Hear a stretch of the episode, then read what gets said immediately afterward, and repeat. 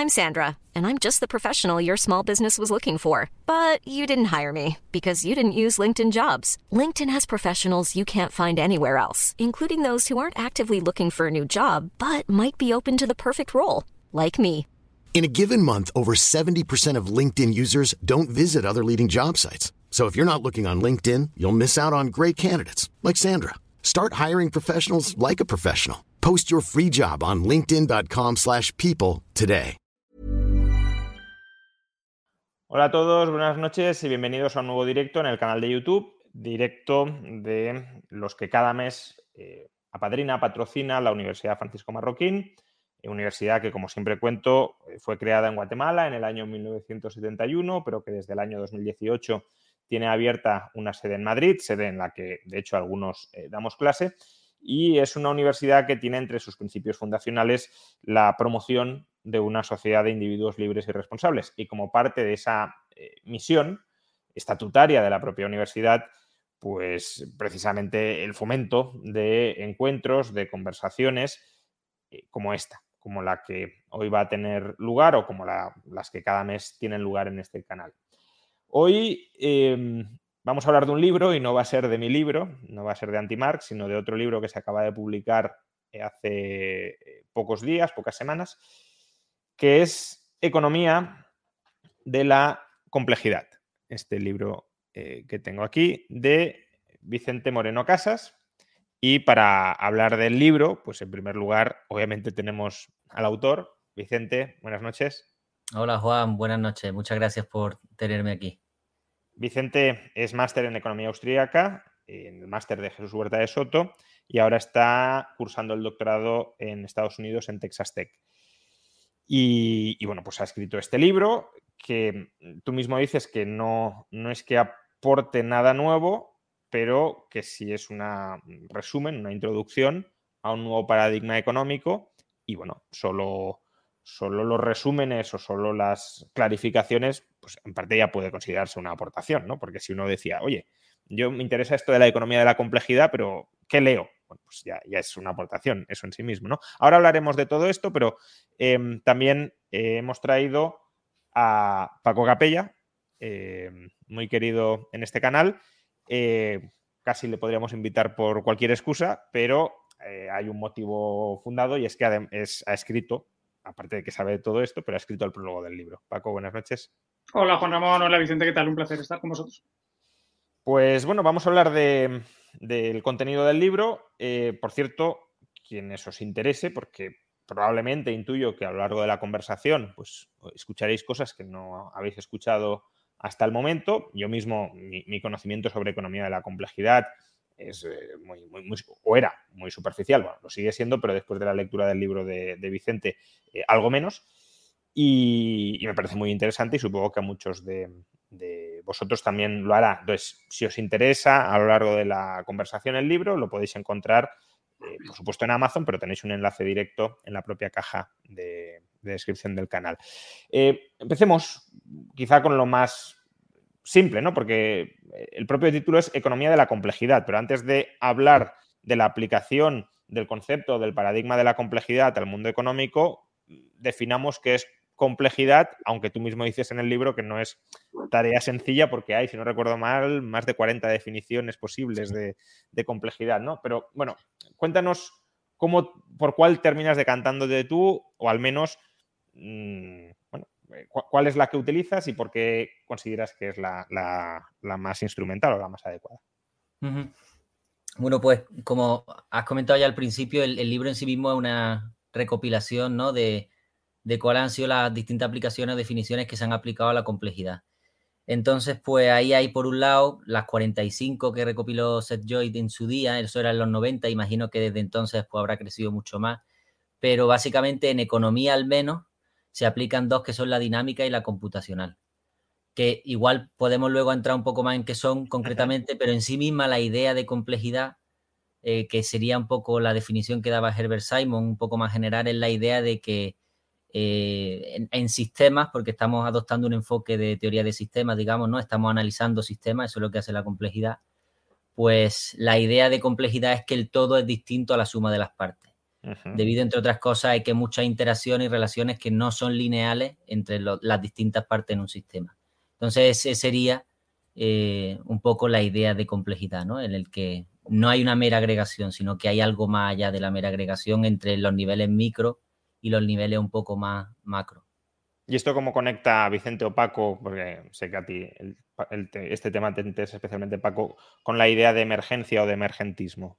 Porque eh, escuchando a, Vicente, eh, el todo es más que las partes. Entonces, podría parecer que, que esto nos lleva a adoptar una perspectiva holista de las ciencias sociales, ¿no? Hay que estudiar el todo y no, y no a los individuos, con lo cual rechazaríamos el individualismo metodológico propio de la escuela austríaca y, hablar, y abrazaríamos ese holismo metodológico propio de otras escuelas, como puede ser, pues, ya, que he escrito recientemente sobre el tema, pues marxista, pero no solo marxista, ¿no? Entonces, ¿realmente esto es así? ¿Cómo, cómo conecta lo que ha comentado Vicente de la complejidad con la idea de emergencia, que es la emergencia y, y para qué nos sirve?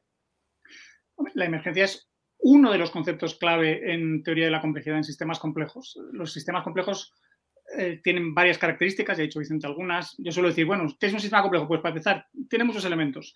Y además, no solo muchos, sino variedad de elementos, mucha diversidad de elementos. No es solo hay un tipo de elemento y todo se repite de forma homogénea, sino que hay heterogeneidad. Además, las relaciones entre, entre elementos también pueden ser muchas y variadas. Es decir, también entre las interacciones o las relaciones puede haber variedad. Y con todo esto empiezas a añadir, bueno, y, no intentas evitar las simplificaciones. Entonces, huyes, por ejemplo, de la linealidad. Linealidad significa eso, sumar, proporcionalidad que los efectos son proporcionales a las causas, que si la causa es 2, el efecto es 4 y la causa es 6, eh, el efecto es 12. Eso es linealidad con una constante de 2, pues demasiado simple. Pues no, pues que puedes tener otras funciones matemáticas más complicadas luego huyes del equilibrio. ¡Ah, qué fácil los sistemas que están en equilibrio, todo se repite. Hay cierta dinámica, pero todo al final para equilibrarse. Entonces aquí dejas que el sistema evolucione libremente y que vaya pasando por donde vaya. A veces parece que no se sienta en ningún sitio y luego encuentra un atractor, en teoría de caos, dinámica se llaman atractores extraños porque son muy peculiares. ¿eh? Tienen un aspecto muy, eso, a veces eso, extraño. Y vas añadiendo cosas. Entonces, uno de los conceptos claves es emergencia, que quiere decir que a lo largo del tiempo de repente empiezan a pasar cosas que al principio no pasabas y se suele decir que no te esperabas o, que no podías predecir fácilmente cuando ya conoces los sistemas y estás acostumbrado a la emergencia y dices, bueno, a ver si en este sistema emerge algo, en una sociedad humana, a ver si emergen las leyes, a ver si emerge el lenguaje, a ver si emerge, a ver si aparece el dinero. Hay un momento que no existe y luego van apareciendo cosas que se parecen y que van evolucionando, van cambiando, el sistema se va adaptando. También tiene que ver con, distintos niveles, no solo eh, evolución en el tiempo, sino que los sistemas complejos suelen tener distintos niveles de agregación o de organización. Entonces, a, niveles bajos parece que no pasa nada y de repente se agregan o se organizan partículas y a niveles más altos ves cosas. Y dices, uy, esto ha emergido. Esto no, se explica simplemente a nivel inferior o, no tiene, o incluso se dice, no tiene sentido en hablar de esto a nivel inferior. Ah, y lo de lo que decíamos de eso, la escuela austríaca hay muchas, muchos economistas insisten sobre el individualismo metodológico. Y el individualismo, el individualismo metodológico no está mal. Si el problema es que es incompleto. Es que si te quedas en estudiar solo a los individuos, no vas a estudiar ciertos fenómenos sociales que necesitas tener una visión de más alto nivel. Y entonces vas a ver qué pasa con agregados de individuos o qué pasa con colectivos de individuos. También se pueden estudiar. Entonces, yo creo que la teoría de la complejidad y la economía de la complejidad bien hecha es tanto reduccionista como holista es holista, pero bien hecha, no holista en el sentido de que usa muchas pseudociencias, de que te empiezan a hablar de cosas muy místicas, muy New Age, y al final no especifican nada, o no bajan a nivel serio científico, o no intentan conectarte con cosas, yo que sé, físicas, químicas, biológicas. Pues aquí es decir, oye, podemos hacer reducción y luego podemos hacer reconstrucción, análisis y síntesis, reduccionismo y holismo, ambas cosas pues, con prudencia y entonces tomándote el tiempo para hacerlo bien. Lo que, pasa que em, cuando hablamos de, holismo, al menos quienes se aferran a un paradigma holista y rechazan el individualismo metodológico, lo hacen sosteniendo que hay ciertas propiedades de los sistemas que son irreductibles absolutamente a sus componentes y a las interacciones de sus componentes. Y eso entiendo si sería rechazado por este, por este enfoque. Yo particularmente no creo que haya nada irreductible porque eso es decir, eso es decir, o que es un fenómeno elemental, lo que pasa es que es elemental, pero a un nivel muy alto, entonces, entonces ponlo a nivel más bajo, si es elemental, estará en el más bajo. O que no sabes cómo reducirlo a los, a los elementos. Hay gente que dice, no, es que no se puede. No se puede, o tú no lo sabes hacerlo o no lo has intentado. Claro, pero entonces si, se puede retrotraer o se puede reducir, mejor dicho, al, individuo y a las interacciones entre individuos, yo no lo llamaría una perspectiva holista, lo llamaría una perspectiva de emergencia a partir... No, a ver, yo no tengo ningún problema con el término. Lo digo, o sea, si, lo queremos llamar holista, lo llamamos holista. Lo digo porque quienes se identifican con el término holista rechazan esto. Entonces, puede ser un poco confuso que digamos, no, e, es, holista. Bueno, es que si, si, le damos ese término a quien lo utiliza y decimos, ah, no, la economía de la complejidad acepta el holismo. No, rechaza lo que vosotros entendéis por holismo. Exacto. Yo, a, mí al principio, cuando empecé a leer de teoría sistemas y otras cosas, me costaba horrores usar la palabra holístico para ciertas cosas porque está manchada de eso, de pseudociencia o de un colectivismo como místico que, renuncia a explicar en función de, elementos más básicos. Entonces, yo por eso yo digo, hay que ser ambas cosas, holístico y reduccionista, o, holístico de forma sana, o también reduccionista de forma sana, porque es que hay gente que, no, creo que los individualistas metodológicos a veces son excesivamente reduccionistas, en el sentido que se quedan ahí y no dan el paso de, bueno, ¿qué pasa? Que los colectivos no tienen propiedades, no se pueden estudiar, siempre hay que estar, bueno, pero ahora vamos a ver a los individuos. Bueno, pero, pero ¿por qué todo el rato volvemos a ver a los individuos? Sí, sí solo una cosilla por añadir. Eh, hay una cosa un paper reciente, bueno, simplemente lo menciona, ¿no? Hablando de cómo extender la escuela austríaca a través de la complejidad y demás, y habla del clásico, ¿no? De como has comentado Juan Ramón, que los austríacos siempre son individualismo metodológico opuestos al holismo, y ella, la autora, ¿no? Que presenta la idea de que eh, la escuela austríaca, si abraza esa idea de complejidad, debería desarrollarse un poco por lo que se ha llamado la idea de institucionalismo metodológico es la idea de que evidentemente se admite que desde el nivel individual las instituciones surgen de la interacción de individuos, pero luego esas mismas instituciones que quedan ahí en ese nivel macro condicionan los nuevos individuos que entran, ¿no? O las propias operaciones otra vez de esos los mismos individuos. Entonces esa especie de a medias, ¿no? Entre el individualismo reduccionista y el, y el holismo, ¿no? Esa especie de institucionalismo metodológico. Sí, pero ahora os preguntaré otras cosas sobre método y sobre equilibrio que me interesan, pero yo justamente, eh, mira que le puedo criticar cosas a la escuela austríaca, pero justamente eso no me parece que sea un error en el que haya caído la mayoría de la escuela austríaca. Quiero decir, la, la, escuela austríaca ha partido desde el individualismo metodológico para explicar la emergencia de órdenes espontáneos y de instituciones que a su vez condicionaban el comportamiento de los agentes de un modo crucial, ¿no? La aparición del dinero quizás sea la forma más clara. Es decir, Menger, ¿cómo explica el origen del dinero? Pues como un tanteo o una prueba de error descentralizada, competitiva, que termina arrojando, como decía Paco, eh, pues primero mercancías que todavía no son dinero, pero que sí tienen una cambiabilidad más, más extendida y luego progresivamente dinero. Y una vez aparece dinero, claro, toda la organización económica cambia radicalmente a partir de esa institución.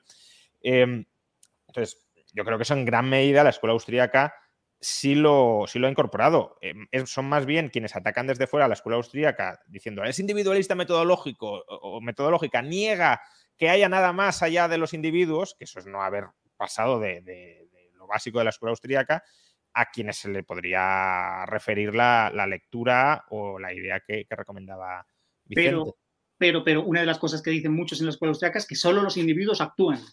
Incluso dicen que solo los individuos existen, ¿no? El Estado no existe, Bastos y todos los demás. Entonces digo, lo siento, majos, ahí es que estáis fallando, ahí es donde os estáis quedando en el individuo, porque os sentís muy cómodos con el modelo misiano, rothbardiano, lo que sea, de acción intencional y no queréis ir más allá. Y yo siempre digo, vamos a ver, en teoría de la complejidad existen niveles de agregación, de organización, de integración, entonces no solo existen individuos, existen grupos, que son grupos de individuos, pero que son grupos. Y luego existen grupos de grupos, entonces, no solo los individuos interaccionan, los grupos interaccionan. Y los grupos adquieren estructura, adquieren sistemas de tomar decisiones. Y eso lo llamamos gobiernos o estados o como queramos llamarlo. En, distintos, en distintas fases de la evolución, pues son familias, son tribus, son jefaturas, son estados, imperios, como quieras llamarlo. Entonces, simplemente no negar que eso existe y que eso se puede estudiar y merece la pena estudiar. Y, y, y, que, y, que, si sales con la excusa de siempre salen con las cosas, bueno, pero dependerá de las acciones individuales de los individuos, de lo que quieran en cada momento, de lo que eran capaces, de los medios que tenían. Sí, claro, sí, sí, eso siempre lo puedes decir, pero ahora ve un paso más allá y estudia cosas de, yo qué sé, ¿por qué los estados se pegan unos con otros? ¿Por qué, algunos ganan y otros pierden? Y eso ya no necesitas ir al nivel individual, además que, que no puedes. Igual que en física no se va a explicar los gases y mecánica estadística, no, vas a, no necesitas saber dónde está cada, cada átomo o cada molécula, sino que sabes, necesitas saber qué tipo de átomos y moléculas hay, cuántos son, qué presión, cuál es el volumen, la temperatura, y con eso ya tienes propiedades macro. Bueno, pero es lo mismo que con el ciclo económico. Quiero decir, en el ciclo económico hay un nivel de agregación. Eh, cuando hablas de estructura productiva. la, agregación no es solo un parámetro económico, sino que existen grupos. quiero insistir en esa palabra porque no lo habíais dicho antes. Grupos, colectivos, y que pueden ser agentes a nivel superior al individuo. Lo de agentes sí, a través de las reglas internas de agregación de, acciones o de preferencias o de elecciones de esos agentes. Em, pero quiero decir que incluso la escuela austríaca sí utiliza distintos niveles de agregación, pero a, mi juicio la clave es eso que dice Mises de si tu teoría es incapaz de retrotraer o de hacer retroceder los agregados al individuo, que es el que toma decisiones, entonces tu teoría es incompleta, tu explicación es incompleta porque no, sabes cómo pasar del, individuo a los individuos que actúan a esos niveles de agregación eh, superior.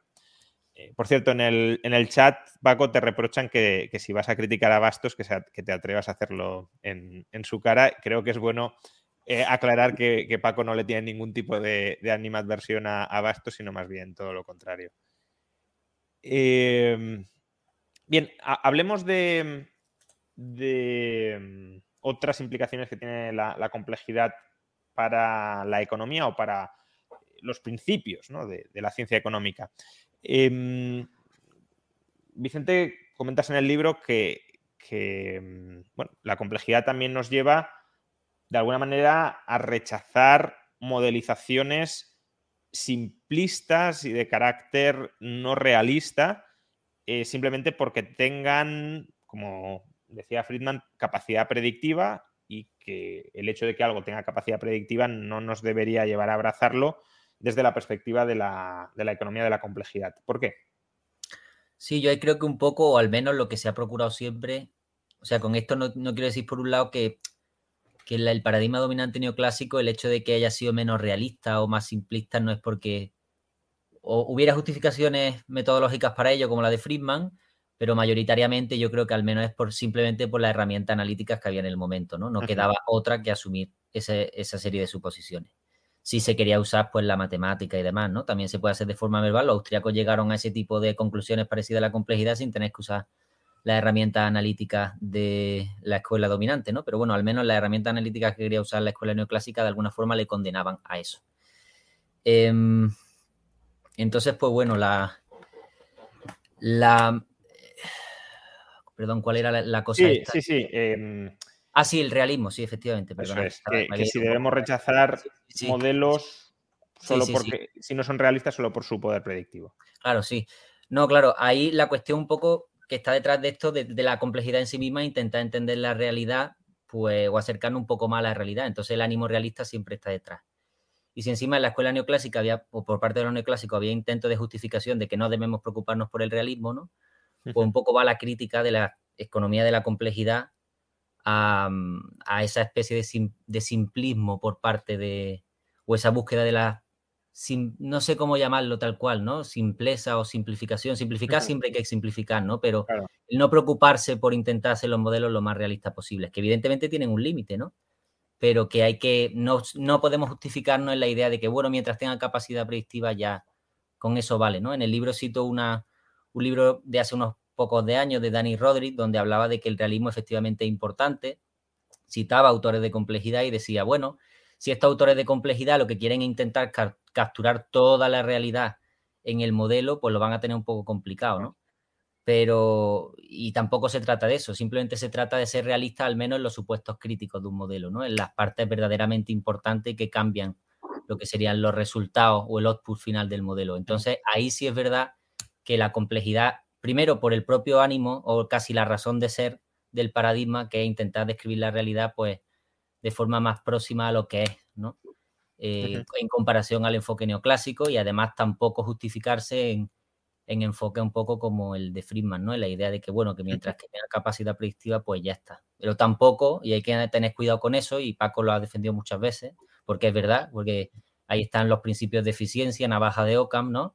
tampoco podemos complicarnos la vida y querer capturar toda la realidad en un modelo porque directamente es que pierde en eficiencia, ¿no? Y, en, y, pues la ciencia también aspira a eso. Claro, porque eh, en parte lo que me evocaba tu, tu reflexión es, eh, por un lado, estamos diciendo que el, sistema es tremendamente complejo, eh, no tiene prácticamente ningún mecanismo de estabilización o que no tiende, luego hablaremos de la idea de equilibrio, que no tiene ningún equilibrio predeterminado. Y por otro, que hay que ser realistas a la hora de describir el, funcionamiento de la economía o de los procesos económicos. Entonces, ¿hay alguna forma de, comprender como observadores científicos lo que está sucediendo en una economía dados estos dos eh, presupuestos? Es decir, complejidad caótica y, búsqueda de realismo cuando pues quizá las regularidades que se puedan describir sean muy escasas, no lo sé, Paco o Vicente. Yo lo único que ah, Perdón, Paco, si quieres, ve tú, ve tú. No, no, Vicente. Eh, el problema es que toda comprensión va a ser limitada e imperfecta. O sea, si aspiras a una comprensión perfecta, olvídate, si es que no la vas a tener. Entonces, todo método científico, todo científico empieza a utilizar una serie de herramientas y si es sensato, conoce las limitaciones que tiene. Entonces, los, los neoclásicos utilizan un método que a mi juicio es bastante válido, que es utilizar una serie de ecuaciones que incluyen derivadas parciales. ¿Qué, es, eso? Hay una serie de parámetros o cosas que se pueden medir o que se supone que existen y que están relacionadas unas con otras. Y esas ecuaciones en sistemas te dicen cuáles son las relaciones o las regularidades entre esos parámetros y sus variaciones, sus variaciones en el tiempo, en el espacio o en función de otras variables más básicas que puedas definir. Luego añaden condiciones iniciales y condiciones de contorno y juegan con esas ecuaciones. O las resuelven de forma analítica, si se puede, que, la mayoría no se dejan, porque el cálculo funcional no da para tanto, o las resuelven mediante aproximaciones numéricas. ¿eh? Y luego comprueban si dadas esas condiciones iniciales y de contorno se cumplen las predicciones que dan eh, con observaciones en el mundo real. Esto tiene ciertas limitaciones, que es que cuando lo llevas a la economía, te aparecen una serie de parámetros como, yo qué sé, tipos de interés o cantidad de materias primas de esto, cantidad de capital, y, entonces echas de menos. ¿Y aquí dónde está la, acción humana? ¿Dónde están los agentes tomando decisiones? Eh, ¿Dónde está la incertidumbre? ¿Dónde está el riesgo? ¿Dónde está el tiempo? Cantidad de cosas. Y todos los economistas de la complejidad utilizan otras cosas, que son simulaciones, que son como jueguecitos de ordenador, que dices, ¿qué pasa si tengo una serie de agentes que pueden ser muy simples o complejos? Empezaron obviamente con agentes muy simples pues, porque empiezas con lo más sencillo a ver qué pasa y les doy unas reglas de actuación y van actuando, van haciendo cosas, van tomando decisiones, decisiones que al principio son, son muy, muy deterministas, muy simples, muy tontas, pero que luego ves todos los avances que, ha producido la informática, la inteligencia artificial y al final dices, esto puede ser determinista, pero tiene tal cantidad de parámetros y opera a tal velocidad que no hay manera de saber qué va a hacer. Ni mm. siquiera, a veces ni siquiera entiendes todos estos programas que hay ahora de lenguaje humano que te contestan o que te traducen cosas y dices, ¿cómo lo hace? Nadie lo sabe, nadie lo sabe en detalle, ¿eh? sin embargo, más o menos producen, eh, producen resultados. Pero este, este sistema también tiene unas limitaciones. Y es que no realiza predicciones, o no realiza predicciones basadas en, y si aplicamos este modelo a la historia, a ver si refleja la historia. No están hechos para ello, están para reproducir patrones y decir, uy, si tenemos estas condiciones iniciales, estas de contorno, suelen aparecer estos patrones o pueden con cierta posibilidad. A ver qué relación hay entre todo. Entonces, mi, mi idea es que creo que el libro de Danny Roderick de los modelos en economía, no lo he leído, pero entiendo que lo que hace es recomendar que se utilicen todos los modelos posibles, reconociendo las limitaciones de todos. Pues igual, la economía de la complejidad es un paradigma más que a mí me parecería mal que un economista no lo conociera, porque sería un economista como cojo o, que le faltan herramientas. Sí, además hay una cosa interesante con la cuestión del realismo y es que, o sea, has comentado la idea de cómo puede ser que, queramos comprender la realidad, pero al mismo tiempo la realidad sabemos que es tan compleja que cómo vamos a llegar a entenderla, ¿no? Esa especie de trade-off ahí. Y una cosa que sí quería puntualizar es que la complejidad en sí misma muchas veces se, asocia con el caos, pero el caos, si acaso, las dinámicas caóticas es una parte de la complejidad, ¿no? De hecho, muchos autores hablaron en su día de que la complejidad o eso que llamamos complejidad está como entre lo que sería el caos y esa especie de equilibrio, ¿no? Que, nunca o que se mantiene ahí siempre o solo reacciona a shock externos. Entonces la complejidad justo estaría ahí, ¿no? Sería, en el libro lo cuento un poco que con los tipos de automata celular que identificó un científico Stephen Wolfram, si no me equivoco, eh, el último era como, tenían varios en los que uno directamente se, con la simulación a la que refería Paco, ¿no? Las primeras más sencillitas, se dejaban unos cuantos agentes funcionar y acababan muriendo el sistema. Otro igual progresaban un poco más, se podía ver alguna especie de tractor eh, no extraño, sino peculiar, distinto, pero al final el sistema acababa muriendo. Otros en los que directamente explotaba en complejidad, digamos, había un caos, nunca paraba, no se podía identificar ningún patrón, pero había una, cuarto, una clase que era la cuarta, donde había suficiente dinamismo como para que el sistema no muriera, pero no tanto como para que terminara de explotar y no se pudiera identificar ningún patrón. Entonces ahí es donde está el eje un poco el, o el enfoque de, la complejidad, intentar analizar estas estructuras complejas que al menos resultan posibles de percibir, ¿no? A lo que es el, lo que es la propia mente humana, ¿no? La ciencia también. Ahora, ahora retomo este punto porque, eh, y, ahora, Paco creo que va a contestar la pregunta, pero primero dejadme leer la pregunta, pero aclarar que, es un paréntesis por el super chat, pero que luego quiero retomar esta cuestión, eh, porque has dicho que, eh, que la economía de la complejidad o muchas de las situaciones que estudia la economía de la complejidad están entre el equilibrio y el caos, pero no me queda muy claro cuál es el concepto de equilibrio dentro de la economía de la complejidad porque parece hasta cierto punto que rechaza el concepto de equilibrio. ¿no? Pero eh, antes, eh, dado el superchat, mm, esta es una pregunta que tiene que contestar Paco, yo desde luego no. Eh, Lao Tse dice, la escuela austríaca hará un gran avance cuando descubra su estrecha relación con la física cuántica, el principio holográfico entre el lanzamiento cuántico, doble rendija, efecto retardado. No. mi, respuesta a esta pregunta es no. Esto es hacer reduccionismo mal. Esto es pretender que pasamos de las ciencias humanas y que tenemos como una pues, conexión clarísima con la cuántica. No, es que no es así. Y la gente que, que, lo quiere resolver así no va a llegar nunca a nada. Hay gente que quiere explicar también, la conciencia humana la vamos a resolver el día que resolvamos el problema de la mecánica cuántica. No, la conciencia humana es un problema de procesamiento de información en el cerebro y para eso lo que hay que saber es cibernética y psicología y ciencias cognitivas. Entonces, por eso hay que ir, digo que, tiene muchos niveles y hay que saber como muchas ciencias e ir conectándolas y no pretender hacer trampa y dar un salto a la vez. De la física a la química, de la química a la biología, luego la biología tiene cantidades enormes de, ámbitos que puedes estudiar y de una parte de la biología es que todos los seres vivos tienen sistemas de dirección, sistemas de control, sistemas, digamos, cognitivos mentales, cerebrales, si quieres llamarlo, esto ya en, seres humanos, son animales avanzados.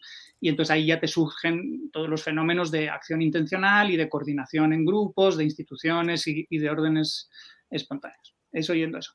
Volviendo a lo de antes, si me permites, hay un problema clave, es que, qué significa la palabra comprender. Es que la gente igual cree que cuando digo, ya, ya comprendo este sistema, lo que está diciendo es, lo sé todo de este sistema, conozco todos los detalles. No, comprender es he captado algunas relaciones básicas y más o menos entiendo ciertas relaciones, pero no conozco todos los detalles.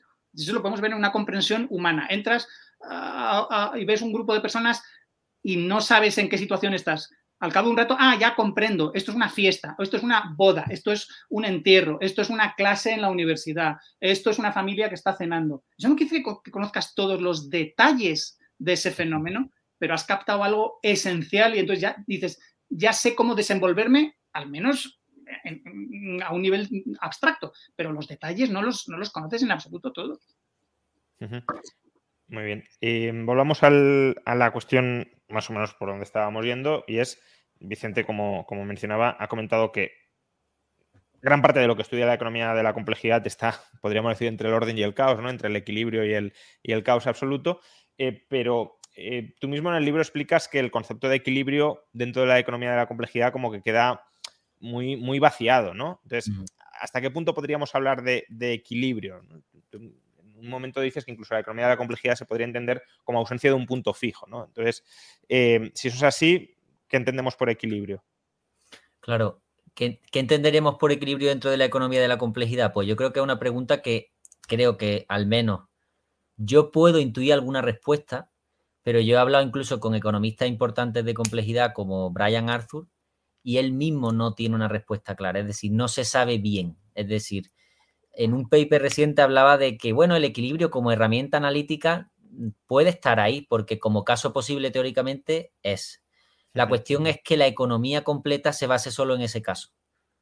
O simplemente sea un caso particular de las muchísimas otras posibilidades fuera de equilibrio que se dan en la realidad. Claro, el problema aquí de, la economía neoclásica sería ¿no? el, centrar todas las posibilidades en esa única eh, resultado de equilibrio, mientras que la complejidad lo que dice, bueno, vale, puede ser un caso posible, pero es que hay muchísimos más, con muchísima más probabilidad de ocurrencia, que precisamente están fuera de equilibrio, ¿no? La, ¿Cómo explicamos la tecnología? Eh, pues nada, de acuerdo a la teoría neoclásica, simplemente como si fuera un, o la innovación, ¿no? Un shock externo que lo que hace es que el, equilibrio salte de un punto a otro y ya está. Y algo tan fundamental como es la tecnología se simplemente queda ahí relegado como a un shock externo que no pretendemos ni explicar. Pues claro, la economía de complejidad dice, pues no, precisamente esa fuerza que hace que el sistema no termine de alcanzar nunca en equilibrio es la que tenemos que explicar, no simplemente el equilibrio y no dejamos de centrarnos en lo otro. Entonces, lo que se rechaza es el concepto de equilibrio o la idea de que solo hay un equilibrio posible, porque si hay múltiples equilibrios, eh, ahí podríamos, no lo sé, pregunto, ¿no? Desde, esa óptica, eh, resaltar el, concepto clásico en economía de equilibrio, que es el equilibrio Nash, es decir, una situación de la que no hay mm, una tendencia o una, un incentivo individual a desviarse y que puede ser relativamente estable precisamente porque nadie se quiere mover de ahí, pero eso no significa que solo hay un, haya un equilibrio nice posible en cada, en cada contexto.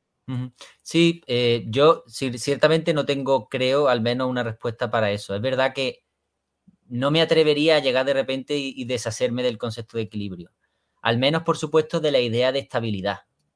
Pero no creo que se tenga que asumir que el equilibrio, o sea, no creo que deba de hacerse una automática relación o la idea de que equilibrio y estable son sinónimos, ¿no? Se puede hablar de que un sistema es estable sin estar en equilibrio, ¿no? O se puede hablar incluso en mecánica estadística, se habla de, la idea de que como si fuera no un punto fijo de equilibrio, sino como una especie de banda, ¿no? En la que se mueven posibles. Y claro, se asumiría que el, equilibrio, lo que llamaríamos tradicionalmente equilibrio, sería esa banda de posibilidades. ¿No? Donde se sería, estable dentro, sería estable dentro de la banda. Claro, sería estable dentro de la banda, digamos. También, claro, nos podríamos ir luego. Lo digo porque a, mí me cuesta desvincular la idea de, y puede ser un error de comprensión mía, pero entre equilibrio y estabilidad. O sea, no, cuando digo estabilidad no, no, me refiero a absoluta constancia de todo, pero, pero, pero sí una cierta estabilidad, porque si no hay ningún tipo de estabilidad, no sé cómo llamarlo equilibrio.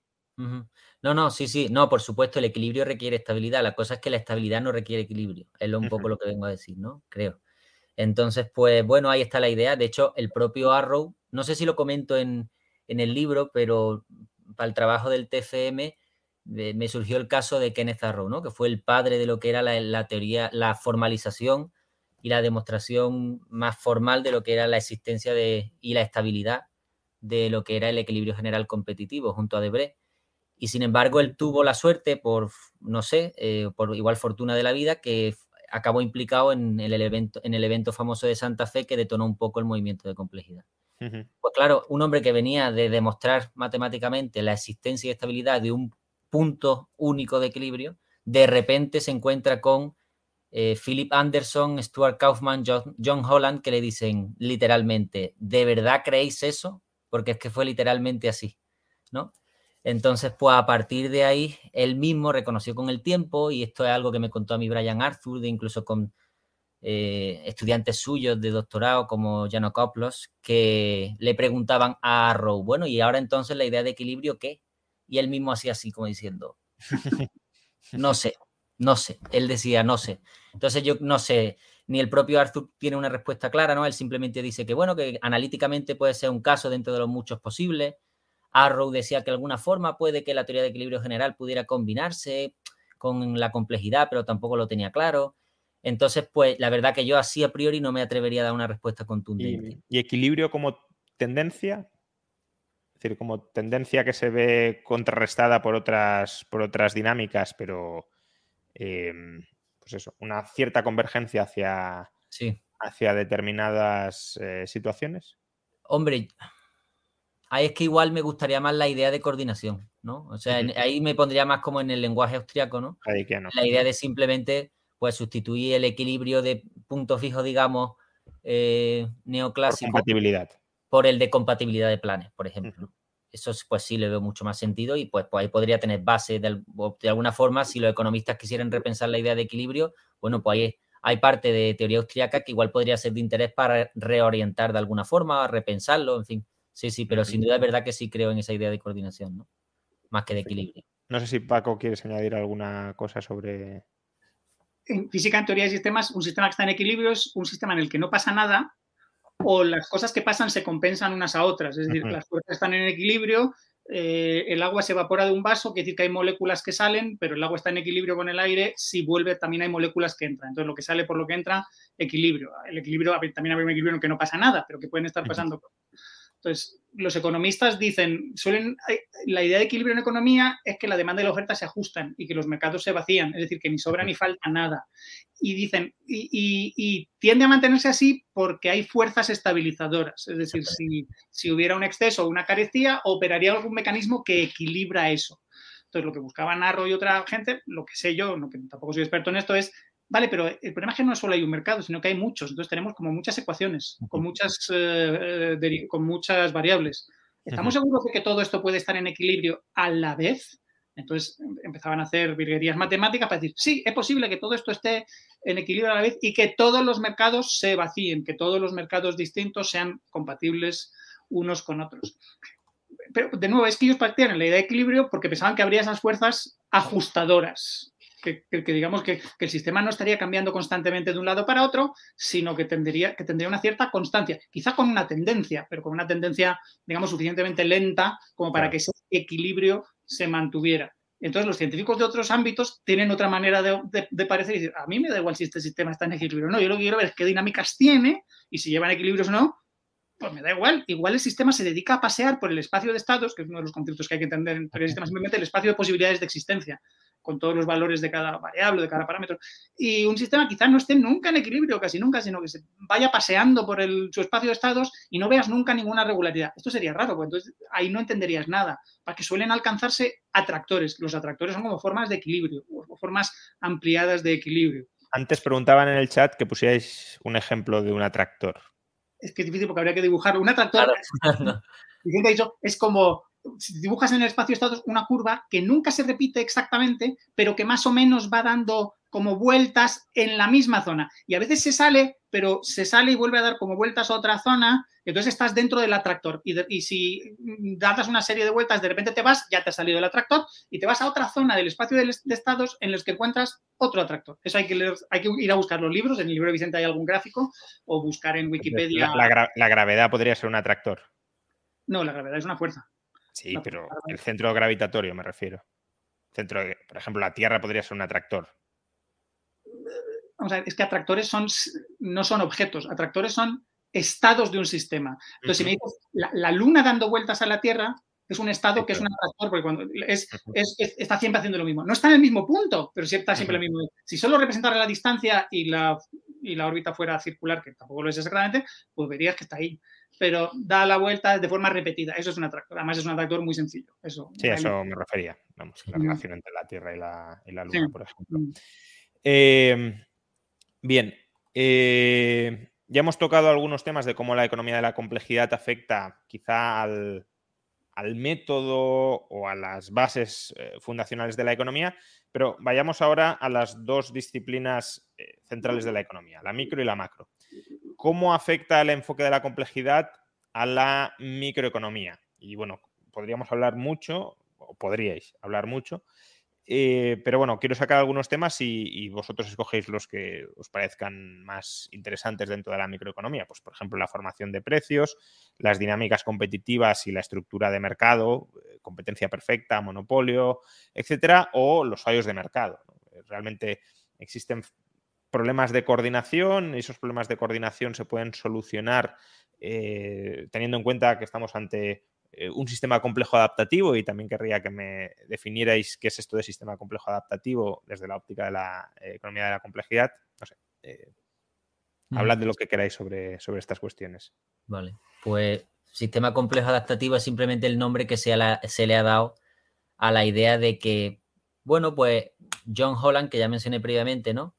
Era un informático que desarrolló la idea de algoritmos genéticos y quería aplicar un poco a la informática y a la ciencia de la computación, pues la, todo lo que estaba aprendiendo un poco de cibernética, también de psicología, de Donald Hebb, ¿no? Por ejemplo, cómo funcionaban las relaciones sinápticas entre elementos en un sistema. Em, y él fue pues el que trajo la idea de que en sí mismo, pues, e, esta idea también muy hayekiana, ¿no? De que la mente sea, es un sistema complejo que se adapta. Y él llegó a la conclusión de que, bueno, que los, en la realidad física, tal y como estaban estudiando los científicos que allí se congregaron en el Santa Fe, pues la realidad física también es compleja. Pero claro, cuánto más compleja es eh, la realidad social, digamos, que está operada o, de alguna forma funciona en base a agentes que en sí mismos tienen sistemas complejos o que son sistemas complejos, ¿no? Entonces ahí entraba no solo seres humanos, ¿no? Digamos también, porque la adaptación no solo es cuestión humana, pero estaba un poco la idea de que no solo son sistemas complejos, sino que además son sistemas complejos adaptativos, en la idea de que los propios agentes aprenden y se adaptan a los cambios en el entorno. Entonces, pues, en esa idea se definía, se definía un poco, pues, sistemas que son complejos con un mayor grado de complejidad que sistemas físicos complejos, digamos, ¿no? Y pues se definían en base a una serie de características. Pues que no hay un controlador global, sino que son los distintos mecanismos de control y coordinación descentralizados los que de alguna forma controlan, entre comillas, o los que operan en el sistema, que el, mm, hay, las dinámicas son fuera de equilibrio o que el, que se tienda a un único equilibrio es muy, muy poco probable, que hay perpetua novedad, eh, que además los agentes son heterogéneos, ¿no? que eso es fundamental. Entonces, al final, el sistema complejo adaptativo parte de esa idea de que está hablando de un sistema que defines como complejo y al mismo tiempo donde hay un elemento fundamental que es la adaptación de los propios agentes dentro del sistema. Y normalmente se define ese sistema en base a unas seis características que son los que componen la idea de Santa Fe Complexity que, acabo de mencionar un poquito y que, están ahí en, el libro. ¿Esto cómo afecta, pues no sé, a la formación de precios, a la competencia o...? Sí, pues, por ejemplo, nada más que la primera definición, ¿no? Que es heterogeneidad. Pues eso afecta directamente a, cómo surge la, a cómo se construyen las propias, en microeconomía, las propias em, curva de oferta y demanda, ¿no? O sea, si se empieza a construir un mercado desde cero, digamos, se empezaría por el lado de la demanda, primero con maximizando eh, funciones de utilidad individual, por otro lado, maximizando el problema del, em, del beneficio, ¿no? Tendrías por un lado, definirías por un lado funciones de utilidad, mm, ya las tienes maximizadas acorde a unas preferencias, y por otro lado, maximizar unas funciones de ingreso y una función de, beneficio en base a coste. Y lo único que hacen luego es simplemente, o sea, el sal ya tendría el equilibrio individual, pero el salto al mercado se da simplemente con la asunción de que hay 10.000 empresas que operan con la misma función eh, de producción y hay 20.000 eh, eh, consumidores que operan con la misma función de Hiring for your small business? If you're not looking for professionals on LinkedIn, you're looking in the wrong place. That's like looking for your car keys in a fish tank. LinkedIn helps you hire professionals you can't find anywhere else, even those who aren't actively searching for a new job but might be open to the perfect role. In a given month, over 70% of LinkedIn users don't even visit other leading job sites. So start looking in the right place. With LinkedIn, you can hire professionals like a professional. Post your free job on linkedin.com slash people today. Ready to pop the question? The jewelers at BlueNile.com have got sparkle down to a science with beautiful lab-grown diamonds worthy of your most brilliant moments. Their lab-grown diamonds are independently graded and guaranteed identical to natural diamonds, and they're ready to ship to your door. Go to Bluenile.com and use promo code LISTEN to get $50 off your purchase of $500 or more. That's code LISTEN at Bluenile.com for $50 off. Bluenile.com code LISTEN.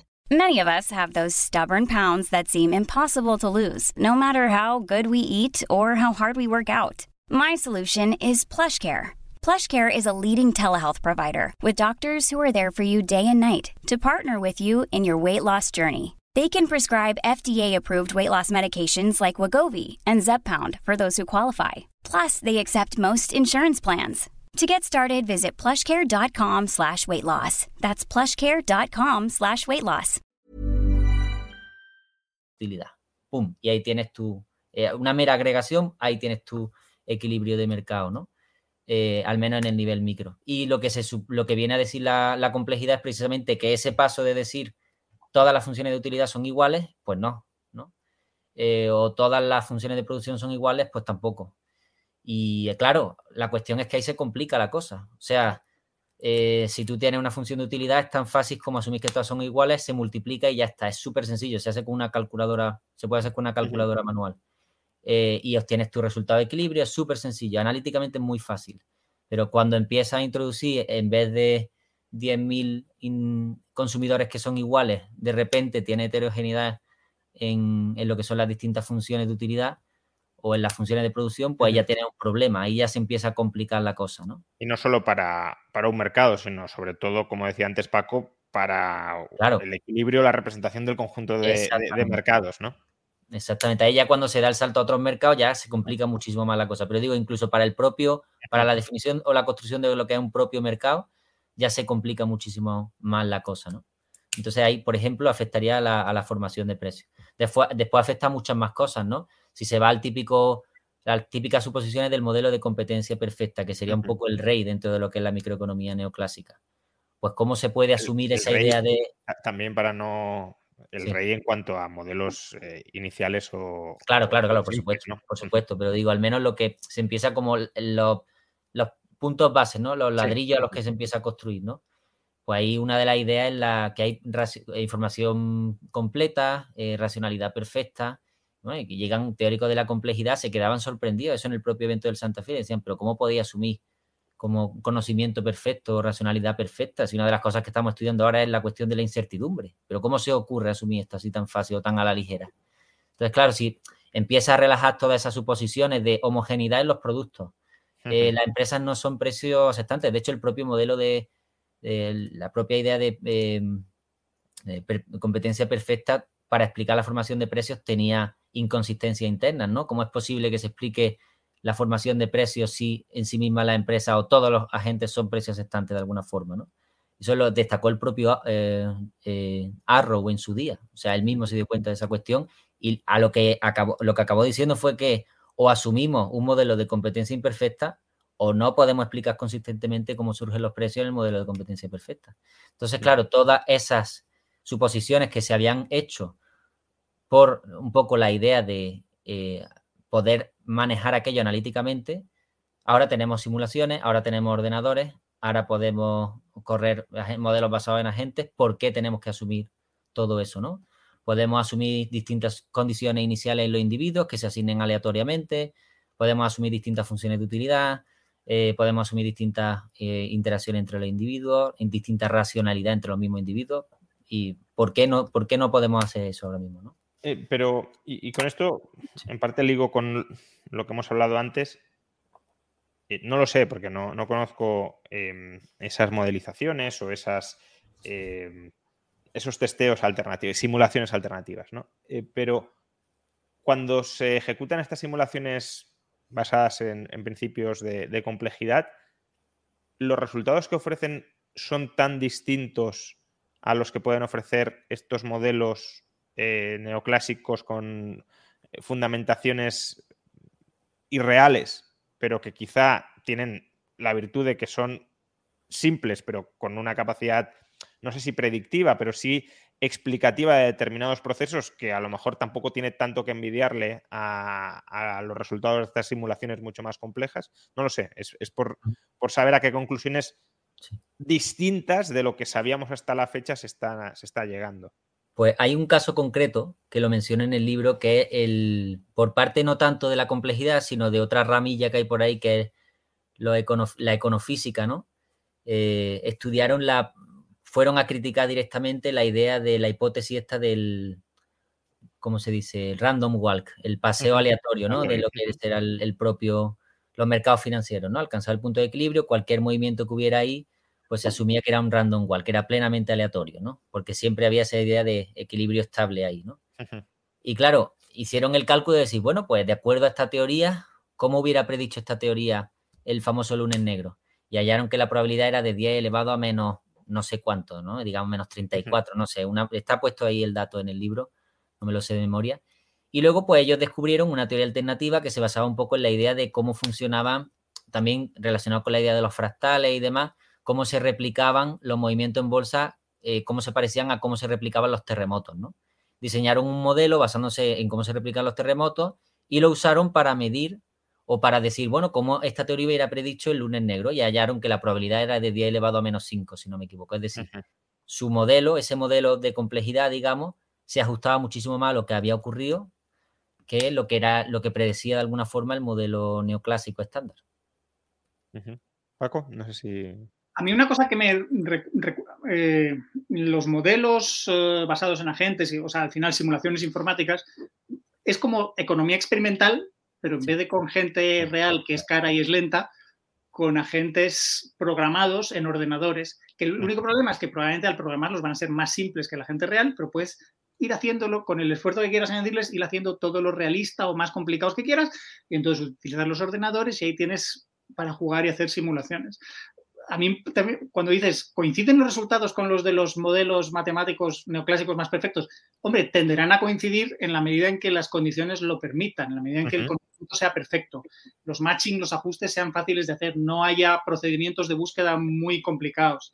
Pero, en, ocasiones, en ocasiones, incluso si relajamos el supuesto de conocimiento eh, perfecto, eh, el ah. resultado sigue siendo el mismo. Por eso pregunto. eso, estos, los modelos te permiten decir, ¿cómo de sensible es este proceso? A distintos parámetros. ¿Cuánto conocimiento necesitamos tener para que los mercados se vacíen? ¿Necesitamos que todo el mundo lo sepa todo? ¿O basta que sepan el 90%, el 80%, el 10%? Y depende, ya depende de los modelos. yo, no, lo conozco en detalle, pero lo divertido será llevarte sorpresas. Ahí va. Si basta con que conozcan el 10% y a base de muchos ajustes parciales se consigue un equilibrio general, no es necesario que lo sepan todos, que lo sepan todo. Luego la... en, el, experimento famoso de Vernon Smith sobre cómo se forman los precios de mercado, los participantes no saben eh, cuáles son las preferencias de los demás. Es decir, no estamos en un contexto de, conocimiento perfecto y no obstante, tras tres o cuatro eh, repeticiones ya se alcanza el equilibrio que se alcanzaría con, conocimiento perfecto. Por eso digo que a veces decimos, bueno, el, el supuesto de conocimiento perfecto, qué burrada, ¿no? Que, ¿Cómo podéis asumir eso si es tan sumamente irreal?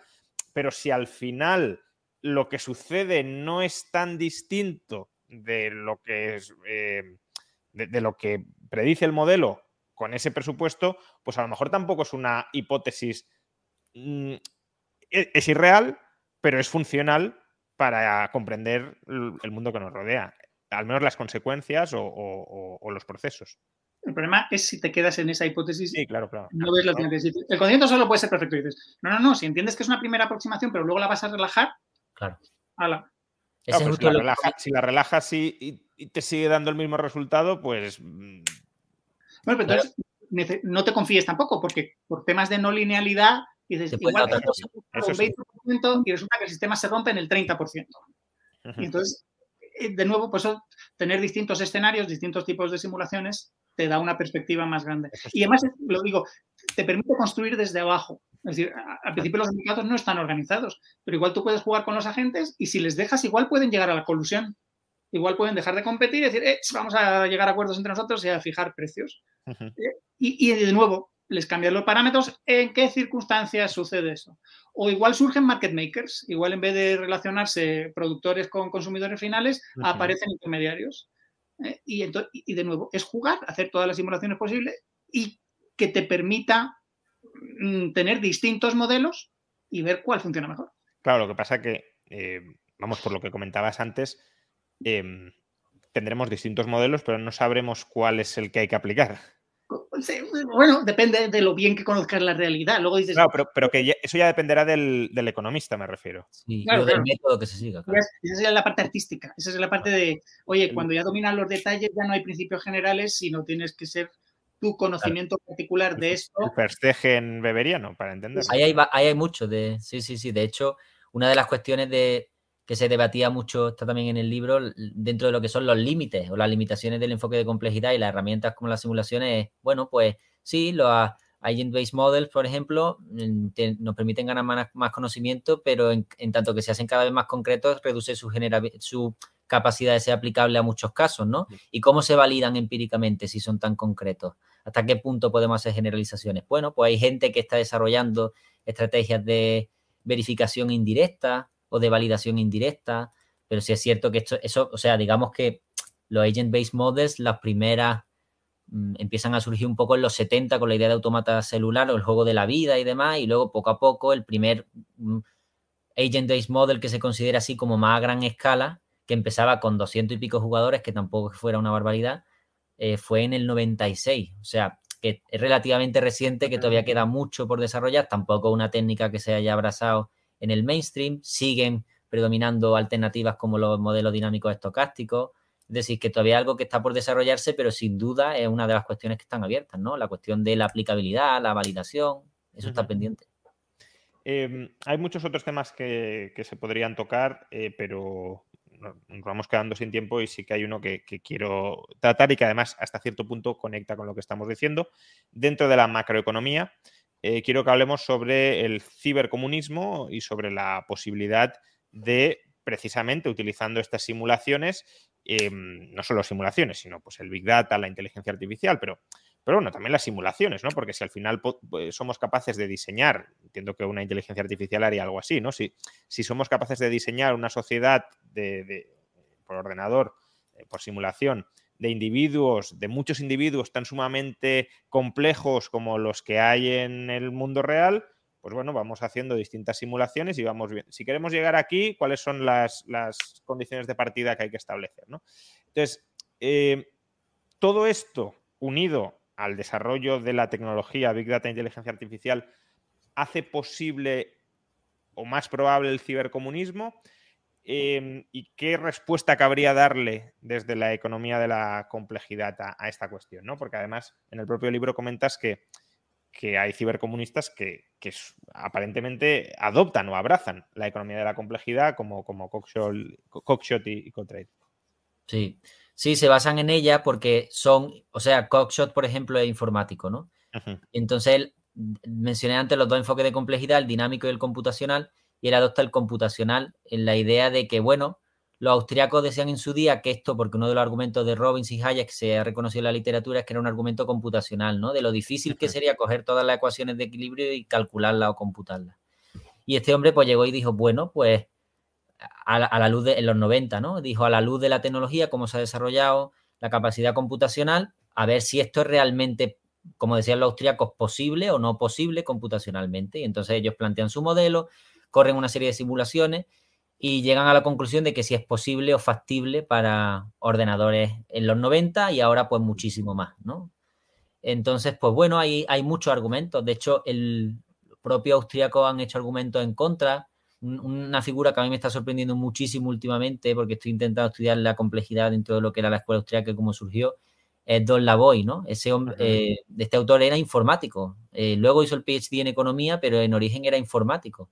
Y el primer paper que escribió, lo que pasa que no llegó a publicarlo, o quería hacer su tesis sobre eso, pero al final no lo hizo, era responder, en este caso, a Oscar Lang, que dijo en, en los 60 la idea de la supercomputadora y el mercado, ¿no? Que al final eh, lo que viene a decir Cockshot es lo que ya había dicho previamente eh, Lange en su, en su libro sobre la supercomputadora y el mercado. Y los argumentos en contra, pues puede encontrar mucho en, en, austriacos porque se han metido en el tema, porque les toca directamente al ser austriacos con el famoso debate del cálculo económico, y hay gente que también bebía un poco de la complejidad, ¿no? Y está un autor que a mí me gusta mucho, que es Roger Koppel, que lo recomiendo desde aquí, es muy bueno, es de estos austriacos que está intentando expandir la propia escuela austriaca a través de la idea de la complejidad, ¿no? Y pues destaca varios problemas que puede tener el cibercomunismo tal cual, ¿no? Es verdad que este, este argumento a Paco, última, o sea, últimamente digo, normalmente siempre que lo hablo con él, no quita la razón, pero dice, si es que no hace falta irse tan lejos, que es la idea de la autorreferencia, los límites de lo computable, y tiene toda la razón, porque es que no hace falta irse tan lejos. O sea, si como último argumento.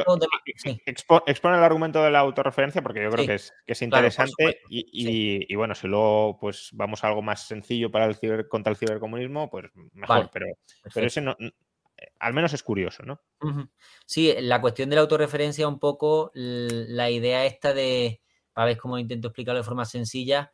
En el libro está eh, explicado de manera muy sencilla, pero, pero es verdad que a la hora de, explicarlo sin imágenes o sin eh, tablas de datos puede ser más complicado, ¿no? Puede ser más complicado, sí, pero básicamente es la idea un poco de el planificador dentro del propio sistema, ¿no? El modelador dentro del propio sistema. Y es la idea de que el que modela está modelándose a sí mismo también, ¿no? Se asume que si se quiere planificar o modelar un sistema, normalmente se asume que uno es el observador desde fuera, ¿no? Y que puede tener acceso a todo el conocimiento, a cómo funciona todo el sistema. Pero lo que ocurre, y a lo que está, eh, y es, que es inevitable, es que el planificador, al tener el mismo nivel de racionalidad o, nivel de complejidad en términos computacionales que el resto de lo que sería agente dentro del propio sistema, está inmerso en, el sistema, ¿no? Entonces, pues de alguna forma, ¿cómo puede planificar lo que hace el resto? Hay problemas que tienen que ver con la reflexividad, aunque son, están íntimamente relacionados la idea de autorreferencia y reflexividad, ¿no? Lo que yo haga los agentes que yo quiera planificar me van a condicionar, eh, voy a condicionar a los agentes que quiero planificar, ellos van a cambiar su comportamiento, yo tendré que cambiar mi comportamiento, al mismo tiempo ellos anticiparán que yo cambiaré mi comportamiento y de alguna forma se llega a una especie de ciclo que nunca para. Eso está relacionado con la computabilidad en el sentido de que el típico problema, el, problema de la parada, ¿no? Se le da a un problema de decisión universal, se le da un, un, problema y resulta que nunca salta, nunca termina de saltar, no hay una solución para ese problema. Entonces ahí está la cuestión, ¿no? Barclay Rosser dice que la cuestión de la planificación central es un, un, plan, o sea, un gobierno intentando planificar una economía que ya lleva el plan central, de alguna forma, por así llamarlo, dentro de ella misma, ¿no? Entonces es esa idea de que es autorreflexivo y por tanto no se puede llegar a conocer. Y eso tiene que estar relacionado con estos autores, de alguna forma la manera de explicárselo, porque ellos se basan en la, computa en la idea de computabilidad y demás, es decir, este mismo problema de, em, de reflexividad y de autorreferencia puede conducir, no necesariamente, pero puede conducir a problemas de no computabilidad, indecidibilidad, que hagan imposible la planificación, al menos como ellos pretenden que sea efectiva. Pero esto cómo conecta, eh, pues, a mí lo que, lo que estás contando me suena mucho a la crítica de Lucas aplicado al, socialismo, que de hecho este es el, argumento de, un paper muy interesante que, ha publicado precisamente Fernández Villaverde, Jesús Fernández Villaverde contra el cibercomunismo. una de las críticas que hace es aplicar la crítica de Lucas a, la planificación central y, más o menos es lo que nos estás contando, ¿no? Que, el planificador a la hora de planificar modifica también el comportamiento de los planificados y, que por tanto no, puede tener un acceso directo a la información que necesita para planificar precisamente porque el propio ejercicio de planificación la está modificando, ¿no? Y también me suena hasta cierto punto a, esa, a, ese rechazo al concepto de equilibrio que, traza Morgenstern con, con no sé si lo llamaba la paradoja de Holmes y Moriarty, ¿no? Es decir, em, claro, si, si, Holmes intenta capturar a Moriarty, pero Moriarty se intenta escapar de Holmes anticipando a dónde irá Holmes, Holmes tiene que anticipar el nuevo sitio al que irá Moriarty, entonces no, tiene por qué haber nunca un equilibrio si no hay compatibilidad de planes. Pues eso mismo también eh, sería aplicable en este caso, entiendo. En efecto, de hecho, Roger Coppola se basa en esa paradoja, la ah, menciona en, en, el paper, sí, sí, sí, la menciona en su paper con Barclay Rosser mencionan justo esa paradoja para explicar la idea de la de la de lo que sería la autorreferencia. Y aquí también ellos se refieren a otro autor que tiene que ver, que ha hecho más cosas de ciencias naturales, que es David Wolper, que habla de la idea de también ciencias naturales y también aplica la cuestión de la computabilidad principal, teoría de la computabilidad más bien, digamos. Y este hombre lo que habla es que incluso imaginemos ya, nos salimos de lo que es el universo Turing, es decir, de lo que es computable por una máquina Turing, esto es algo que incluso los propios cibercomunistas rechazan. El propio Cockshot, en su nicho como teórico de computación, habla de que es imposible físicamente la hipercomputación, ¿no? Por ejemplo. Eh, e incluso en ese caso, lo que comenta, basado en la idea de la autorreferencia, David Wolper, es que, bueno, puede que un ordenador sea capaz de predecir cosas, pero no siempre y no antes de tiempo. Y eso es algo fundamental para lo que es la, la planificación, por supuesto, porque de alguna forma esto es otra de las cuestiones, ¿no? Em, que tiene más que ver con la parte dinámica del argumento, no la computacional, pero creo que también es bastante buena y también lo enfatizan autores como Coppel, ¿no? La idea de que tiene el planificador, el planificador explícita o implícitamente asume que conoce el espacio de fases posibles para una economía. Y Roger Coppel diría que eso no puede ser así, porque no se conoce una economía si asumimos que es creativa, eh, mismamente en la biología no se asume que exista o que se puedan llegar a conocer todos los espacios de fases posibles para lo que es una economía, ¿no? Y eso es un requisito fundamental para la planificación, al menos como ellos la plantean, efectiva. Entonces, lo que yo veo normalmente en los cibercomunistas es que simplemente em, asumen, eh, dejan de, o sea, dicen que se basan en la idea de complejidad, pero lo que hacen automáticamente es introducir una serie de supuestos que eh, de alguna forma retiran esa complejidad de lo que son sus números, sus modelos, sus simulaciones. Por ejemplo, la idea, pues ellos se basan en el método input-output, pues ahí automáticamente se están cargando no linealidades. Ya está. Ah. Y en la no linealidad muchas veces está la complejidad, ¿no? Y pues heterogeneidad, ¿no? Porque claro, y la heterogeneidad, sí, sí. Un modelo input-output que tenemos 76 sectores, entonces planificar economías con centenares de miles o millones, o, ni siquiera lo sabemos, ¿no? Porque no sabemos qué mercancías son sustitutivas o no para los agentes. A, partir de 76 eh, eh, datos entrecruzados, pues no, vamos, es una simplificación absoluta. Entonces eso es lo que desde mi punto de vista hacen normalmente. Dicen que se basan en la complejidad, demuestran con una medida de que eso es computacionalmente posible y factible, porque luego está lo que comenta Paco normalmente, que no es siquiera que sea posible, sino que sea realista o práctico, que es donde está entre lo que es perfectamente posible por un ordenador o puede computar un ordenador sin ningún tipo de problema y lo que no es computable, pues entre medias hay cosas que son posibles teóricamente, son factibles, bueno, son posibles teóricamente, que son los problemas NP, ¿no? La idea de que son posibles, pero un ordenador prácticamente no vaya a una solución para eso porque tardaría mucho tiempo, consumiría muchos recursos. Pues hay muchos problemas, incluso hay autores eh, como Robert Axel que han demostrado en un paper, salió en, una de las top five de economía, donde demostraba computacionalmente que calcular un vector de precio de equilibrio era mínimo, no, o sea, un problema NP, es decir, un problema no tratable, en el sentido de que eh, puede existir solución, pero consumiría tanto recursos un ordenador para hallar la solución que no es realísticamente posible, digamos, de alguna forma, o no es práctico. Y además, pues eso mismo está... hay que hacerlo continuamente, claro. Claro, claro, claro.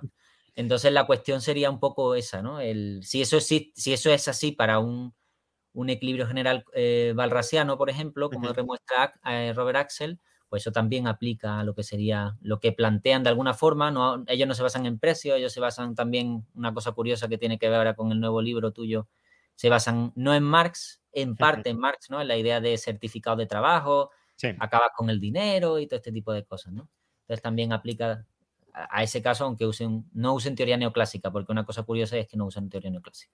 En, Vicente estaba comentando que, lo que suele decir Paco, no lo sé, ahora nos lo, nos lo comentará, es eh, pues eso, que una cosa es que sea posible y otra que sea realista o que sea eficiente, ¿no? En, términos de, eh, uso de la información. Bueno, Fernández Villaverde, en este artículo que mencionaba antes, la tercera crítica que hace, dice, bueno, pero es que al final el mecanismo más sencillo de revelación de información y de, de agregación, si lo queremos, de, información es el mercado, con lo cual no vamos a encontrar nada mejor probablemente que, al menos de momento, que reemplace al, mercado. No sé si vas por esa línea, Paco, o no. Hombre, esta gente podría decir, hay otro libro de otra gente se llama La República de Walmart, no lo he leído, pero va de que oiga, que tenemos pruebas de que esto funciona, porque hay empresas que ya lo están haciendo. Y dicen, vaya, como hay empresas que utilizan ordenadores para gestionar su logística, porque al final lo que hacen solo gestionar la logística, y un poco también ver si la publicidad o lo que están produciendo satisface a los consumidores o tiene, tiene el éxito que esperan, pues lo podríamos extender a toda la economía. Y dices, que no, hombre, que no, que no, que esos ordenadores se utilizan, tiendes a tener éxito, pero no hay garantía de que funcionen y las empresas pueden seguir quebrando por mucha informática y programas inteligentísimos que tengan. Eh, a mí estos, los, los, del cibercomunismo, me cabrean muchísimo porque unen dos cosas, una muy buena, digamos la cibernética, ordenadores, inteligencia artificial, que me interesa mucho, pero el comunismo, que es una estupidez, aparte de ser totalmente liberticida, violenta y todo esto. Y se creen que, que, que, al revés casan cuando dices, es todo lo contrario. Y los lees y dices, bueno, esta gente son tecnócratas de lo suyo que no saben nada de fuera del mundo real y que creen que sus juguetes, porque lo que están construyendo es juguetes, representan la realidad y es ridículo. Estáis discutiendo el tema de la adaptabilidad o la reactividad de los agentes que existen, pero es que hay un problema mucho más grave, que esto es también Huerta de Soto y Austriacos, y es que no es todo solo computar, computar y tener mucha información y luego incentivos correctos, sino es creación de conocimiento, es de dónde sale todo eso. Entonces, a, lo que voy a decir, esta gente se cree que el ordenador solo lo tienen ellos y solo juegan ellos. Claro, claro. Dices, y el resto de la sociedad no ha visto que es una herramienta muy útil esa para producir cosas. Entonces, como toda la sociedad, todos los agentes tienen acceso a esas capacidades informáticas, la economía se vuelve un sistema muchísimo más complejo. Es decir, tienes capacidad, esto en cibernética es muy importante, tú para construir un modelo necesitas más complicado, necesitas más, más complejidad, más parámetros, más capacidad de cálculo, más variables. ¿eh? No puedes representar un sistema de cinco variables si tu ordenador solo tiene dos variables, entonces necesitarás por lo menos cinco. Y normalmente los, los ordenadores o los, los, modelos, si quieren ser totalmente realistas, tienen que ser por lo menos igual de complejos que el sistema y normalmente lo serán más, porque además tienen todo este tipo de sistemas de mantenimiento y complicaciones. Entonces, aquí es al revés, aquí tienes ordenadores que son mucho más simples en principio que toda la economía, pero además es que tienes mucho y todo el mundo los tiene. Entonces, por mucho que intentes representar, no es que sea solo uno que no puedes incluirlo y que no se puede incluir a sí mismo, que esa sería la pura la reflexibilidad de un solo ordenador, es que tienes muchos. Bueno, pero ahí volvemos a, las reacciones entre gente. Los demás ordenadores que además hacen cosas distintas y que no quieren contarte lo que están haciendo. Claro, pero entonces volvemos a lo mismo, ¿no? A la adaptabilidad o reactividad de unos agentes frente a pues otros, dado que... No el todo, sí, eso, sí. Dado que además cuentan con mejores herramientas para predecir tu propio comportamiento y para adaptarse a lo que tú esperas que vayan a hacer, y luego, por tanto, la, tendencia a retener conocimiento o que ese es otro problema que destaca muy bien Janos Kornay en, en, el sistema económico socialista, a trasladar a la esfera pública conocimiento falso, viciado, para, engañar al, que planifica en su propio beneficio. ¿no? Eh, yo revelo que esto me cuesta mucho de hacer para que no me asignes tareas muy costosas o revelo que tengo necesidades muy urgentes que satisfacer, aunque no las tenga, y, por tanto, claro, eh, el que no tiene la información, si le revelan información falsa, planificará mal pero él también sabe que le están intentando engañar y por tanto tiene que intentar corregir ese sesgo y el otro también sabe que el otro lo está intentando corregir. Entonces, eh, claro, cuando ya nos cargamos los incentivos a revelar información honesta y, fidedigna y, e institucionalizamos que el, incentivo es a engañar, pues ahí ya el, sistema evoluciona hacia direcciones que no sabemos. ¿no? Pero aunque tuvieras aunque consiguieras que todos fueran ángeles, al menos morales, en sentido que no van a intentar engañar y te van a dar toda la información, lo que estás haciendo es tener una sociedad de zánganos pasivos que solo esperan recibir órdenes. Y tú esperas que eso sea una economía que funcione o, que sea mínimamente realista. Es decir, es que eso no eso funciona. Fíjate, si es que ni siquiera funciona en las colonias de hormigas. Las colonias de hormigas no funcionan así no hay un, no hay un centro de mando que tiene toda la información y le dice a todo el mundo lo que tiene que hacer. Incluso sistemas que consiguen comportamientos tan exitosos funcionan con control distribuido. Tremendamente simple. ¿eh? Una hormiga igual necesita oler tres o cuatro feromonas y ya sabe lo que es. Me pongo a cuidar de las crías, me pongo a construir túneles, salgo a buscar comida, salgo a recolectar comida que ya sé dónde está porque otros la han traído y han marcado un camino no hay muchas cosas que hacer, solo necesitas una serie de órdenes muy sencillas, pero no hay nadie ordenando, no hay nadie al que va toda la información y luego les vuelven las órdenes. Bueno, otro día, si os parece, podemos hablar más sobre cibercomunismo, porque creo que es un tema por el que me han, por el que me han preguntado muchas veces en el, canal y, seguro que, hay bastante interés. Además, Vicente está participando en muchos debates con. ha escrito eh, varios papers sobre cibercomunismo y también está participando en, congresos y en, mesas de coloquio donde hay otros cibercomunistas implicados y, por tanto lo tiene muy, lo tiene muy fresco.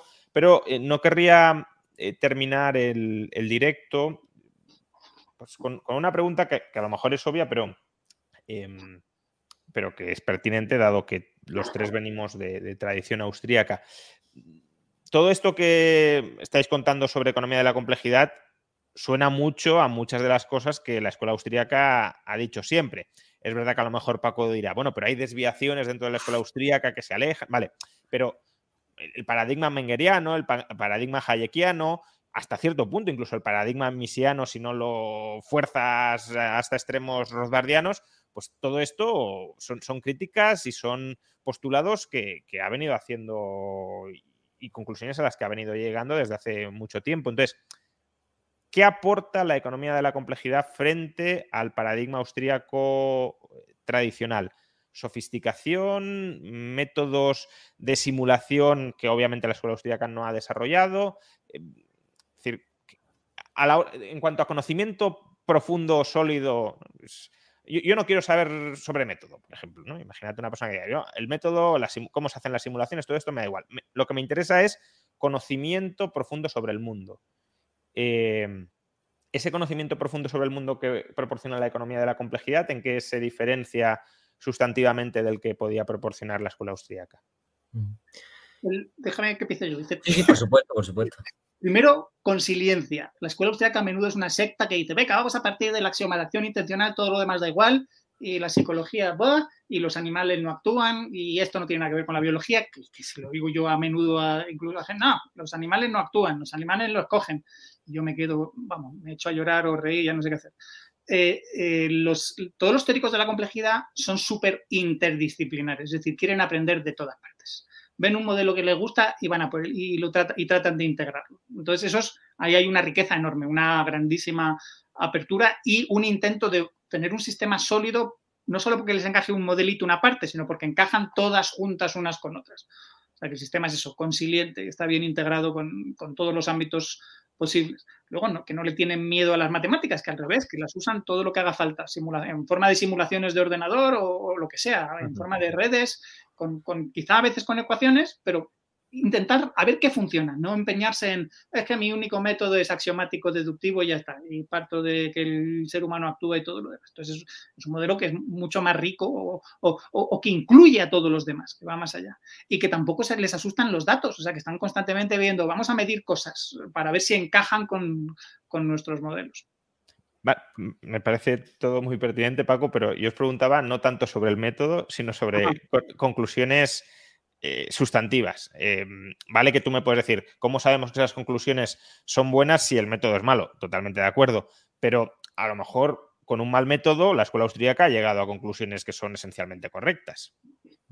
Sí, pero, pero suelo decir que las conclusiones suelen ser habladas y generalistas, tipo, el socialismo no funciona, entonces eso hay que rellenarlo de detalles. Entonces, un economista de la complejidad te dirá, vamos a tratar de construir un socialismo y a ver de qué depende de que, falle o no falle y a ver en qué situaciones suficientemente simples funciona, entre comillas, o tiende a funcionar. Entonces te va a dar detalles más cuantitativos. Yo sí lo veo un poco como dice Paco, ¿no? En la idea de que es verdad que, como has comentado Juan Ramón, eh, a Hayek mismo se le considera un precursor de la teoría de complejidad, desde la propia complejidad, o sea, se le reconoce tal cual. Y lo que veo un poco es la idea de la, si acaso podríamos llamarlo por lo pronto sofisticación, en el sentido de se puede sofisticar la teoría austríaca con muchas intuiciones que han tenido autores previos, pero que desde otras disciplinas se han formalizado en paralelo, ¿no? Pues ¿por qué no aplicarlo también a la economía? Incluso por una mera labor discursiva, eh, en términos retóricos, podríamos decir casi, aquí casi, la idea de que no sé, el debate del cálculo económico lleva abierto ya, eh, pues ya hace prácticamente, ¿no? Ya hace 100 años, ¿no? Entonces, eh, o más. Entonces la cuestión es em, que aún así sigue abierto, incluso con muchos argumentos que se repiten constantemente. Y los austriacos siempre vuelven a lo mismo. Y está bien que repitan los argumentos que son esencialmente ciertos.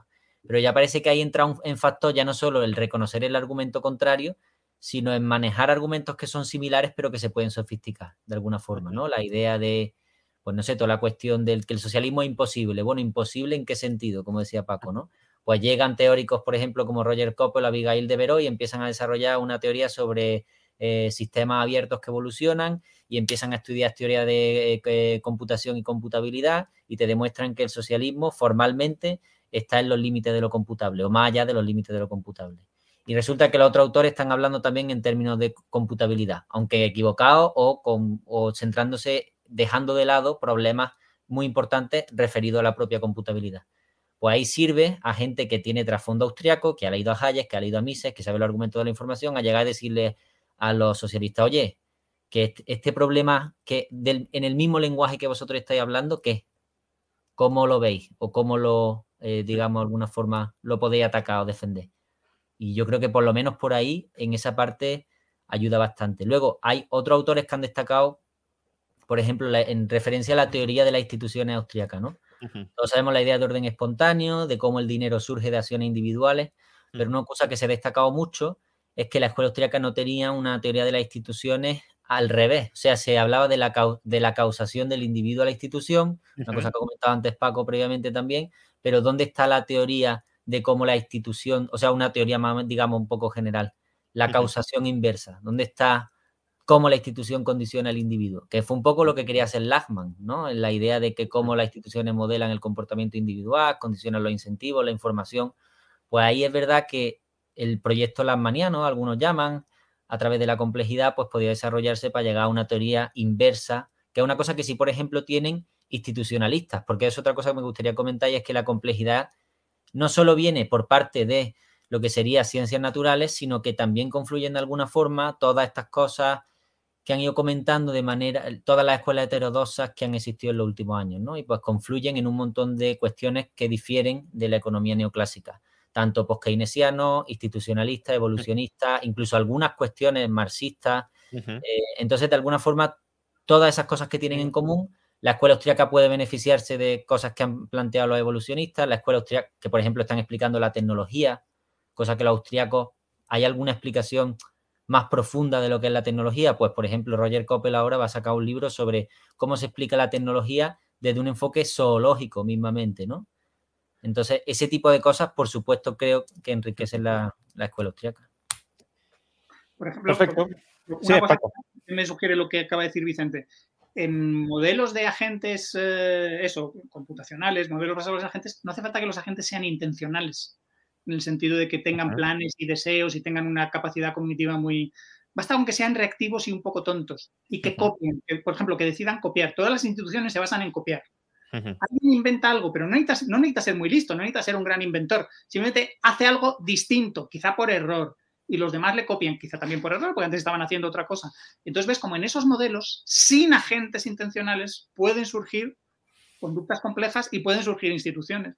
Y ves por qué las instituciones modelan a los individuos, pues porque los individuos están programados para actuar así, porque son copiones, digamos.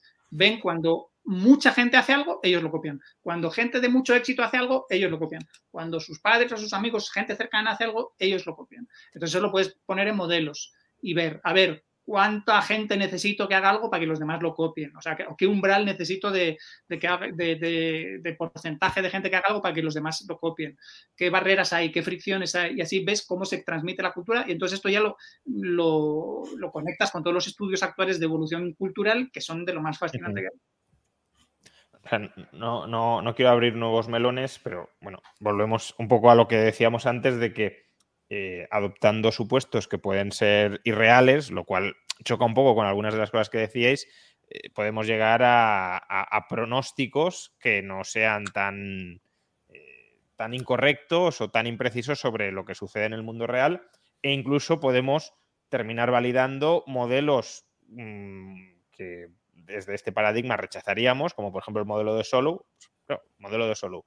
Progreso técnico es exógeno. Paco ahora decía, eh, uno puede descubrir algo por error y los demás lo copian. Bueno, pues eso es progreso técnico exógeno. No ha habido un proceso deliberado interno de búsqueda de, progreso técnico y, a lo mejor el modelo de Solo explica bien precisamente los, el proceso de convergencia y procesos de crecimiento eh, de los distintos países. ¿no? Pero como digo, no, no, quiero volver a, traer temas ya, abiertos porque, bueno, aún así me quedo con, una idea muy interesante que sí que ha comentado Paco de, eh, pues, precisamente porque son procesos no lineales, nos interesa saber pues, eh, a partir de qué punto esto sucede o hasta qué punto, eh, eh, qué, umbral mínimo tenemos que alcanzar para que pueda haber extensión de ideas y para que eso se pueda generalizar y para que pueda haber progreso, pero, pero que a lo mejor son umbrales lo suficientemente bajos como para que se den muchas veces y por tanto modelos pues eso, de, andar por casa como el de solo, pues a lo mejor nos sirven para entender el mundo complejo en el que nos movemos. ¿no?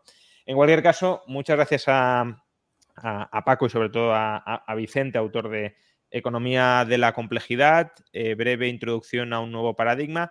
Algunos eh, comentabais en el chat qué otros libros puede uno leer para, eh, para aprender más de esto. Bueno, lo primero yo os diría que os leáis este libro, si no habéis ni siquiera leído este para que buscáis otros. pero bueno, aparte en el libro encontraréis otras referencias si queréis ir, ir ampliando este, este campo y esta perspectiva. No sé si queréis comentar algo más antes de terminar. No, nada. Que el que quiera que nos vemos físicamente el martes en la Marro a las 7. ah, es, verdad, me olvidaba. Eh, del eh, libro y tenemos la cena de Navidad del instituto. Sí, eh, explicad esto bien porque obviamente hay que aprovechar para hacer el anuncio y se me había ido de la cabeza. Vicente, por ejemplo. Vale, pues el, el libro lo presentamos el, Paco y yo, imagino que en formato de entrevista también o discusión, el, martes, este próximo martes, en la Universidad Francisco Marroquín, eh, lo presentamos a las 7 de la tarde, ¿no? Y después tenemos, tendremos, como comentó Paco, la, cena de Navidad anual del, Instituto Juan de Mariana. ¿Hay que registrarse? ¿Hay que...? Para la cena, si no me equivoco, sí, ¿verdad, Paco? Para la cena sí, en el instituto la página web del instituto a través de mensajes a los socios o miembros les habrá llegado para la conferencia, ¿no? Están las dos, los dos eventos están en el mismo, en el mismo, la parte de la que sería la web del Juan de Mariana, o sea que con solo pones presentación del libro, automáticamente tienen que salir los dos. juandemariana.org eh, presentación de este libro que estamos pre-presentando hoy en este, en este canal, Economía de la Complejidad, en la Universidad Francisco Marroquín, que es justamente la institución que apadrina esta, esta conversación. Pues bueno, en lugar de ser online, la podréis tener presencial y si además os apetece quedaros a la, a la cena de Navidad posterior, pues eso, registraos en, en, el formulario que aparece en la página web del Instituto Juan de Mariana. Muchas gracias a los dos. Eh, supongo que en algún momento futuro os volveré a traer para tocar algún tema en más profundidad, como por ejemplo el del cibercomunismo. Eh, yo creo que ha estado muy, muy interesante y que la gente lo ha disfrutado mucho. Muy bien, pues muchas gracias, Juan Ramón. Un placer. Gracias y un abrazo. Un abrazo, hasta otra. Y nada, a todos los demás, muchas gracias por habernos acompañado en esta hora y media de conversación sobre economía de la complejidad. Y bueno, no será el último directo que tendremos este mes, así que espero poder eh, bueno, felicitaros las Navidades o el nuevo año como corresponda en un directo más, más próximo. Muchas gracias a todos y nos vemos. When you make decisions for your company, you look for the no-brainers. If you have a lot of mailing to do, stamps.com is the ultimate no-brainer. Use the stamps.com mobile app to mail everything you need to keep your business running with up to 89% off USPS and UPS. Make the same no-brainer decision as over 1 million other businesses with stamps.com. Use code PROGRAM for a special offer. That's stamps.com code PROGRAM.